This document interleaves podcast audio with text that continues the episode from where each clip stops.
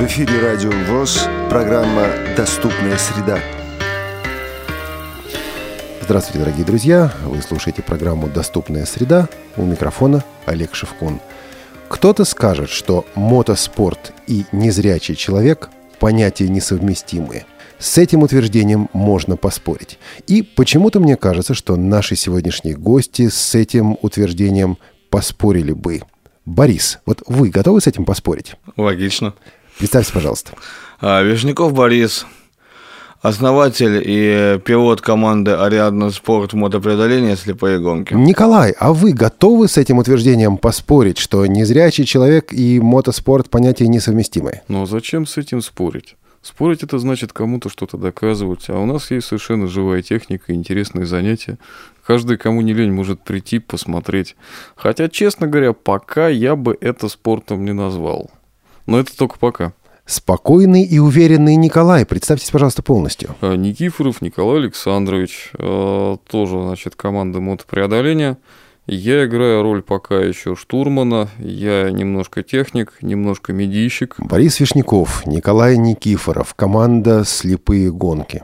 Борис, ну давайте сначала. Как все это началось? Как это все началось для вас? 28 мая 2011 года мы с Колей, собственно говоря, ехали проверять маршрут движения колонны. Ну и я с дуру, ну и как бы по стечению обстоятельств оказался на пассажирском месте. И как в том анекдоте встретили КАМАЗ. То есть вы были зрячим человеком? Да. И лобовое До этого три сезона в седле. Лобовое столкновение? Нет, цепануло. Понятно. И что дальше? Дальше два месяца лежа с переломом таза, сильнейшая черепно-мозговая и слепота. Борис, это был шок? Если да, то как вы этот шок преодолевали? Конечно, шок. Дело в том, что мы тогда ехали э, с моей выставки фотографической. То есть вы еще и фотографией занимались? Да, да, причем серьезно. И, конечно, в первый момент было ощущение, что потеряно все. Какие мотоциклы, какая фотография, как вообще жить дальше. Был вопрос очень большой. Потом, вот спустя год примерно, пришел Коля, и сказал, типа, Борис, поехали, пробег автомобильный, там, да, поехали, автомобильный, мотоциклетный, поехали, типа, ты в машине поедешь. Ну, у меня была реакция простая, Коля, извини, но я не балласт. Я мотоциклист, я райдер. Я не могу балластом вот так. И пошла дикая совершенно работа мозга, как вернуться в седло. Понимание, что без этого уже на самом деле жизнь немыслима. Вспомнил о том, что в полярной авиации сажали борты э, в режиме, ну, фактически слепом, когда нулевая видимость, да, вот у меня, у друга дед занимался разработкой как раз системы такого рода. И с этого пошли, пошли мысли, если возможно посадить самолет фактически вслепую, то почему невозможно ездить? Ну, в итоге то, что получилось. Два варианта. Тандем – когда помощник штурман сидит э, сзади, тактильная команда отдает, и э, дистанционная, когда на пилоте находится видеокамера, у штурмана видеомонитор и система либо рации, либо скалорайдер. То есть это система связи э, вот, дистанционная, ну типа рация. Ну и, собственно говоря, с помощью определенной системы команд и полного ощущения двух людей и железного зверя. Это реально. А ну к этим двум вариантам мы еще перейдем. А у меня пока вопрос к Николаю. Николай, вот вы пришли к своему другу и говорите, Борис, поехали. То есть вот э, для большинства незрячих то, о чем сейчас идет речь, недоступно и кажется недоступным принципиально. Но вот вспоминая тот момент, вспоминая тот разговор, зачем другу, потерявшему зрение, говорить «давай, поехали»? Нет, я, вы, наверное, немножко не так поняли Бориса. Я просил его, точнее не просил, а попытался организовать ему поездку, чтобы он сидел в машине пассажиром. Делал я это с целью с той, чтобы он проветрился немножко. Потому что человек находился практически безвылазно дома, очень много времени. А просто так эти отсидки, как бы эти лёжки не проходят. Вот, вот я думал, может быть, парня просто прокатить, пусть он свежим воздухом подышит, хотя бы ветер в себе вберет, а потом уже с новыми силами к каким-то новым задачам. Благо таз-то к тому времени уже сросся. А парень не просто прокатился, а пошел дальше. А, да, он однажды, это было, насколько я помню, это было весной 2011 или 2012, 2012 года. Да, он начал говорить о езде вслепую. Причем начал говорить что-то о картинге. Ну, в тот момент я его понял немножко неправильно и поинтересовался, а он вообще в своем ли уме. Но после того, как человек не объяснил, чего имени он хочет, я в это дело въехал. Все на самом деле достаточно просто. То есть есть некая техника на устойчивой базе. То есть когда колес больше, чем два – что мотоцикл все-таки, к сожалению, штука неустойчивая, и лучше уж на нем зрячим ездить. Основной принцип такой. Значит, у нас есть мототехническое устройство, 4 колеса.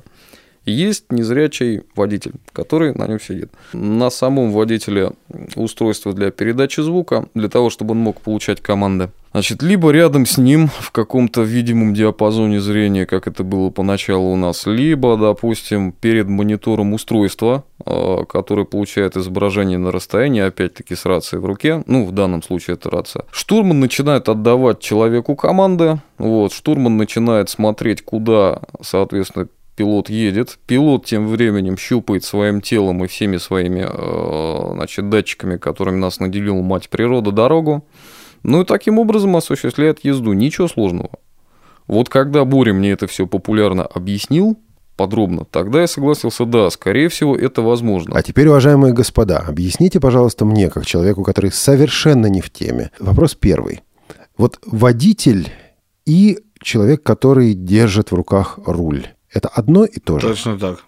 Значит, а, незрячему водителю предстоит не только держать в руках руль, а и этим рулем работать. Да, Это правильно? естественно. Да.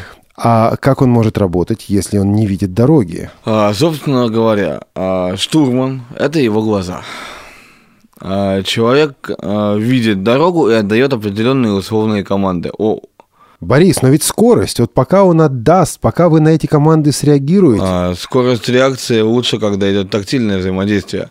То есть штурман сидит сзади, руки штурмана лежат в районе ребер, и сила надавливания и определенные условные сигналы обозначают определенные желательные действия. Опять же, реальное решение принимает пилот по ощущениям от движения аппарата – по интуиции своей, по некоторому умению нарабатываемому, скажем так. То есть а, то, что говорит, ну, делает штурман, это, в общем-то, рекомендация, потому что может получиться так, что чуйка даст больше как бы, чем зрение пилота. А вот эта чуйка, она не только из зрения состоит? Ощущение машины. Ощущение того, что происходит вокруг.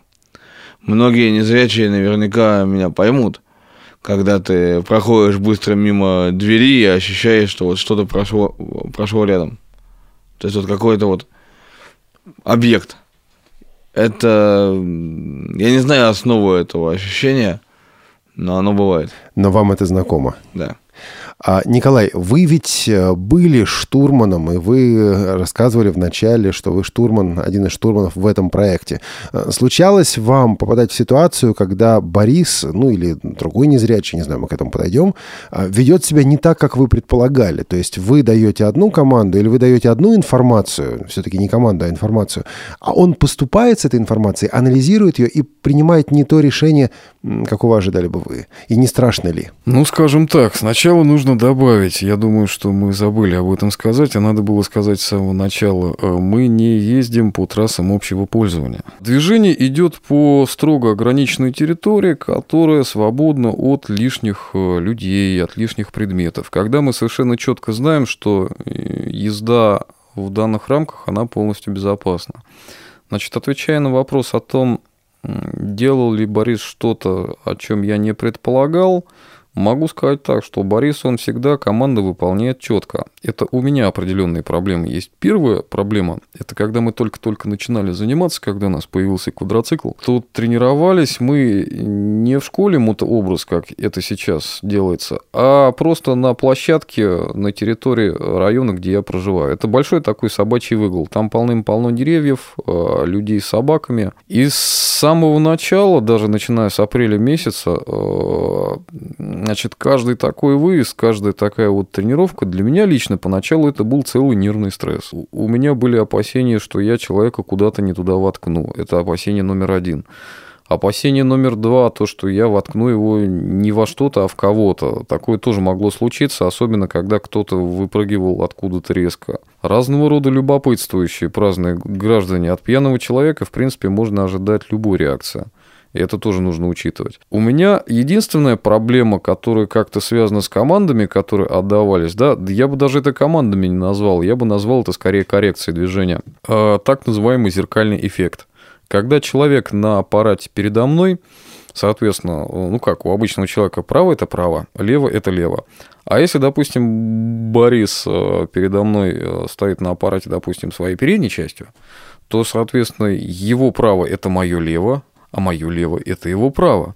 И вот с этим право-лево возникали в первое время очень большие проблемы. Да и периодически и сейчас это простреливает. А, был еще момент, когда я приближение препятствия почувствовал буквально до того, как Коля отдал команду. То есть э, вот от дерева прошел дальше, чем мог бы при команде Николая. Это вот чуйка такая была. Тоже, да. Был момент э, касаемо прохождения препятствия. То есть там ров был. Когда я его почуял, э, Коля его просто не увидел. Я понял, что машина идет вниз, принял определенные действия, машина прошла спокойно, это препятствие, скажем так. То есть это, конечно, работа двух э, равно важных людей на машине такой. Слушайте, а, Борис, вам бывает страшно на этой машине? Ну вот э, едете и не видите куда, хотя я понимаю, Первый что... раз, первый раз, когда сел в седло и поехал сквозь пелену, да, ну, не буду врать, кирпичи отложил. А потом это превращается в, скорее, не страх, а адреналин. Огромные выбросы адреналина. Ну, причем не только у Бориса, еще и у меня. Потому что я за все за это несу ответственность, как-никак. Что требуется от зрячего человека, чтобы быть штурманом в такой связке? От зрячего человека требуется, во-первых, четкость мышления, быстрота реакции, быстрота обрабатывания информации, понимание действия мототехники при тех или иных э, режимах управления. На самом деле в программу подготовки штурмана входит в том числе и пилотирование аппарата тоже – и, в принципе, в дальнейшем будем включать э, пилотирование под управлением другого штурмана. Чтобы ты можешь что-то делать только тогда, когда ты полностью побывал в этой шкуре. Потому что Борис сказал, да, во-первых, штурман должен знать технику, на которой ездит. Штурман, безусловно, должен на этой технике ездить и ездить достаточно хорошо.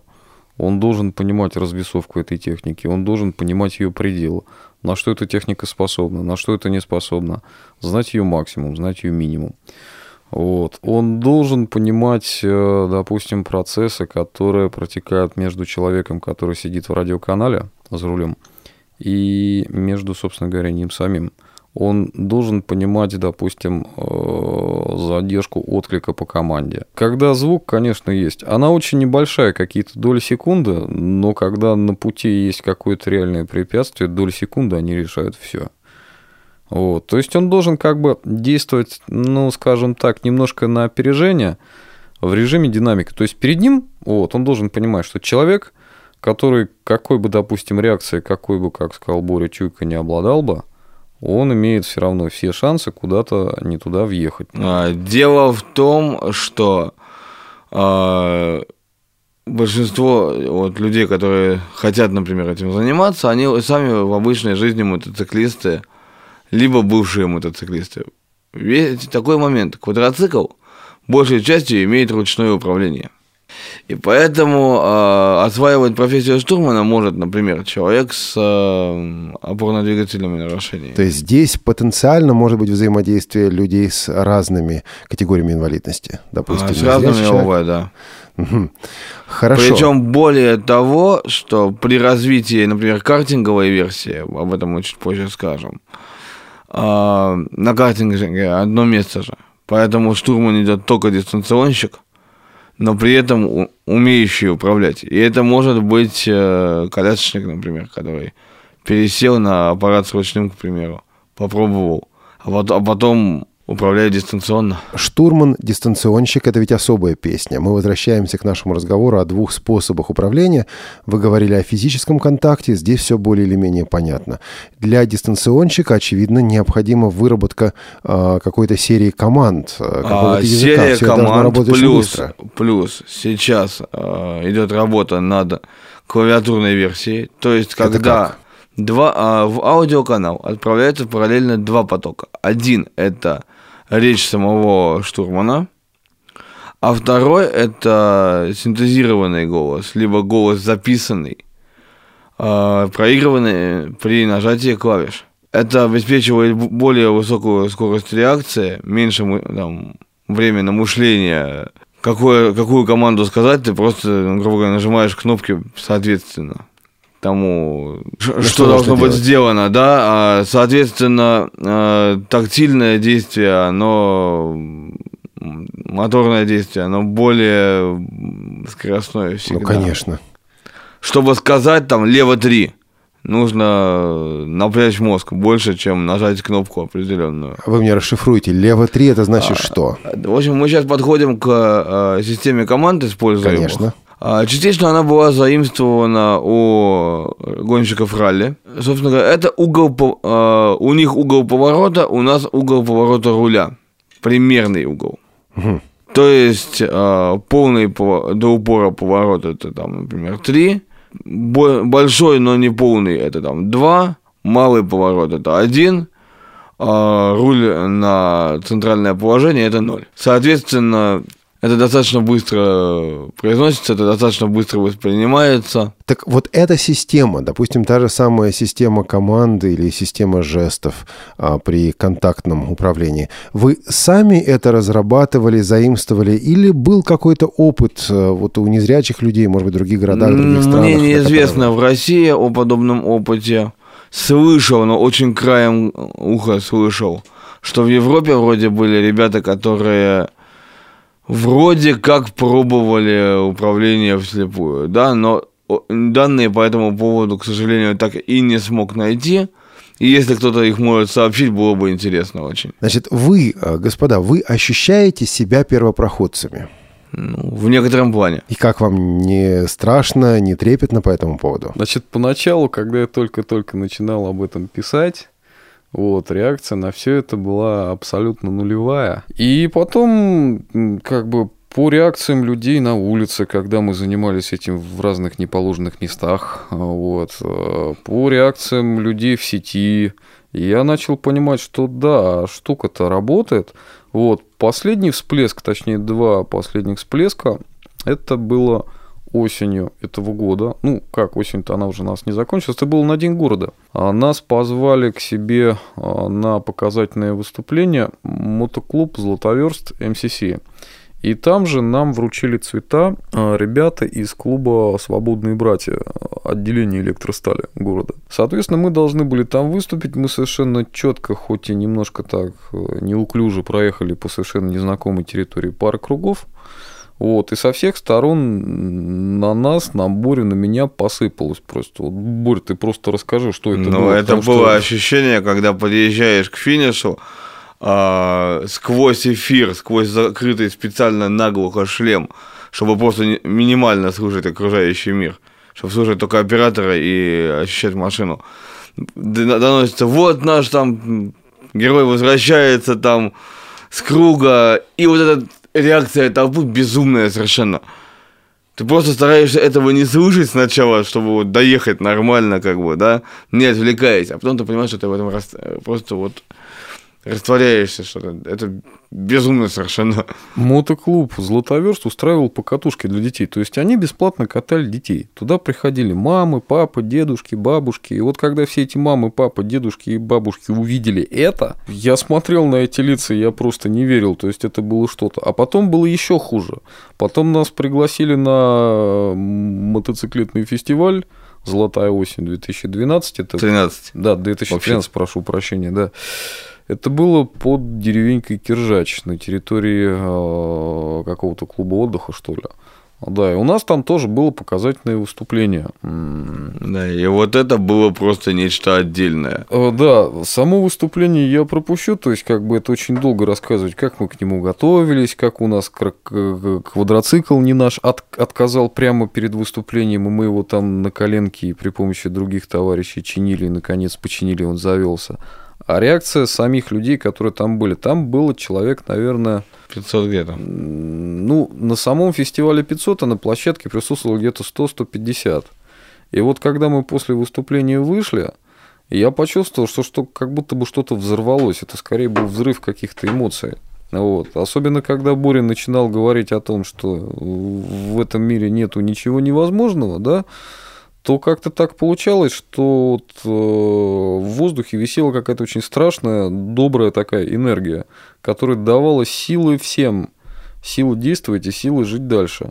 То есть на самом деле получается так, что становилось абсолютно очевидным и понятным, что вот эти вот два чувака, которые вышли на сцену после того, как выполнили свою работу, они всем своим видом, всем своим существованием, всем своим родом, своим занятием сказали, ребята, э, если даже вы ослепли, еще не все, можно что-то делать дальше.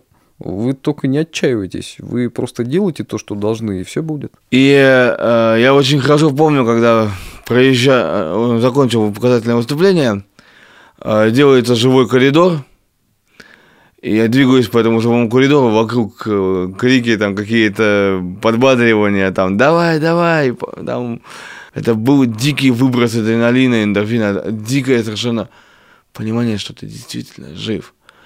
И когда я вышел на сцену, да, начал говорить людям, я не помню, что я говорил, но я понимал одно, что если бы эта энергия, шедшая от людей, а до какого-то одобрения, какого-то удивления, да, если бы она была ветром, меня бы, наверное, сдуло бы. Наверное, в этот момент я понял просто, что это все было не зря, что дальше действовать только вперед, только вперед. А расскажите, пожалуйста, о той машине, на которой вы а, ездите, на том, о том аппарате, на котором вы работаете. А, квадроцикл, 150 кубиков, китаец. Скажем так, это не очень хорошо на самом деле, но ездить можно. Китаец это дешево, это ездит, но это ломается, и к нему нужен особый подход. Борис, а для вас а, это только управление или вас интересует и механическая часть, ну, и электрика? Так или, так или иначе, ну, с электрикой не покопаешься особенно, а в механике я, общем, много чего Николаю рассказываю. В свое время я занимался постройкой мотоциклов просто тоже, ну так, на любительском уровне. А я приведу простой пример. Значит, через э, как раз, наверное, пару лет после того, как это случилось, когда наступила слепота. Полтора. Да, полтора. Мы пришли 1, э, по-моему, да, 1 января, насколько я помню, или 2, 2 января 2013 года в гараж. Там стоял Борин мотоцикл, к которому не прикасался как раз-таки полтора года. То есть его никто... Его пытались, э, его пытались завести, завести, но он не заводился вообще. Значит, человек сделал что? Он только инструмент просил, отверточку, там еще чего-то. Он снял мотоцикл карбюратор, он его так слегка продул, он его прикрутил обратно. И на той старой горючке, которая там полтора года в баке плескалась, он его с кикстартера завел.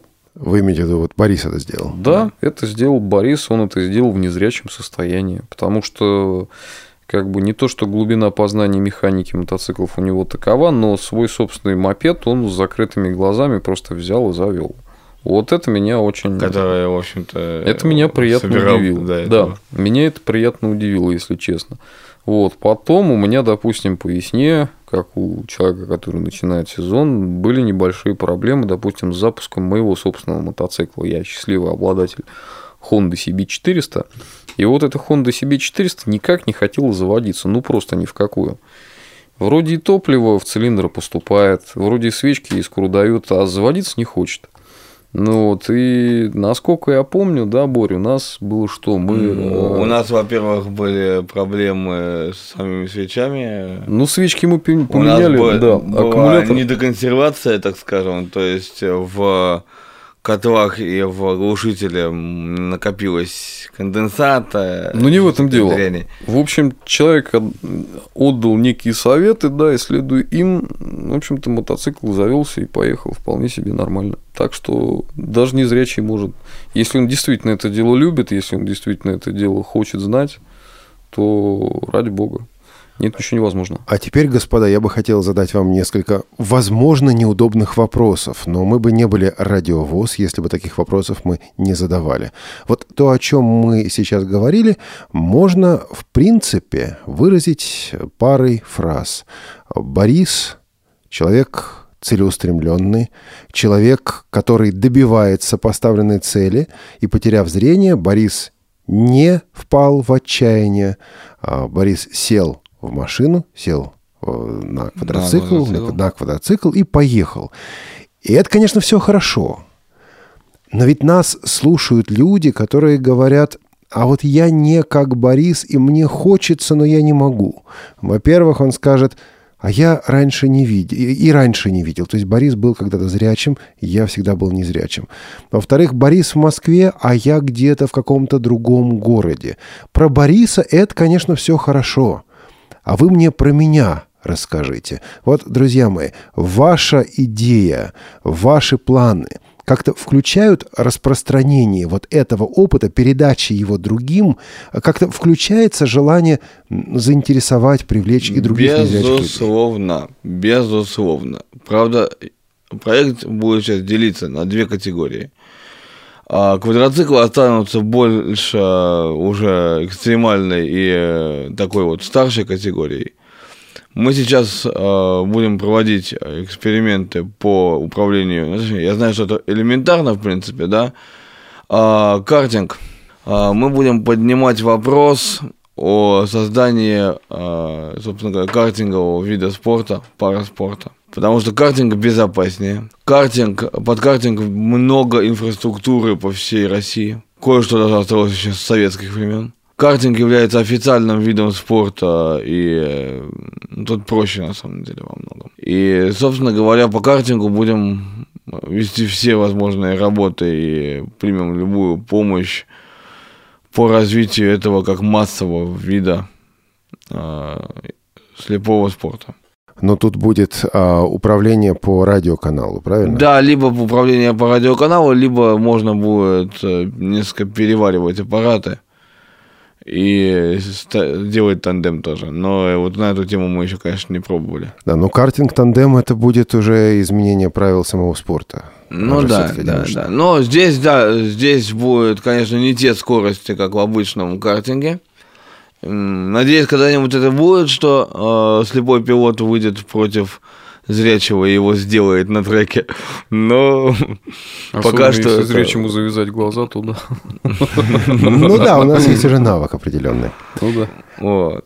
То есть сейчас задача команды, кроме продолжения работ по квадроциклизму, да, это еще и как бы развитие картинговой ветки. Собственно говоря, если кто-то хочет э, попробовать, по крайней, по крайней мере, за квадроциклы, э, выходите на связь с нами, будем обсуждать, будем смотреть, кто насколько хочет, насколько готов. Да, единственное, что э, это не только са- сама езда, это и поддержание себя в определенной форме, это работа с вестибулярным аппаратом, скорость мышления тоже должна быть. Но вообще не вижу препятствий, чтобы изначально даже незрячий человек сел в седло и поехал. Ваши контактные э, данные вы можете оставить? А, Мобильный телефон 8 9 2 6 1 3 8 6 0 2 1. Борис. Пилот команды. И пока единственный незрячий пилот команды, правильно? Ну, в, на территории бывшего Советского Союза мне более неизвестно о подобных вещах. Борис Вишняков, Николай Никифоров, проект «Слепые гонки». Люди, расширяющие границы доступной среды. Кто-то покрутит пальцами у виска и скажет «ну-ну». Кто-то заинтересуется, задумается. Но эти люди делают то, что считают нужным. Эти люди стремятся к достижению своей мечты. Эти люди делают окружающий мир доступным. Именно с такими людьми мы и общаемся здесь, в программе «Доступная среда».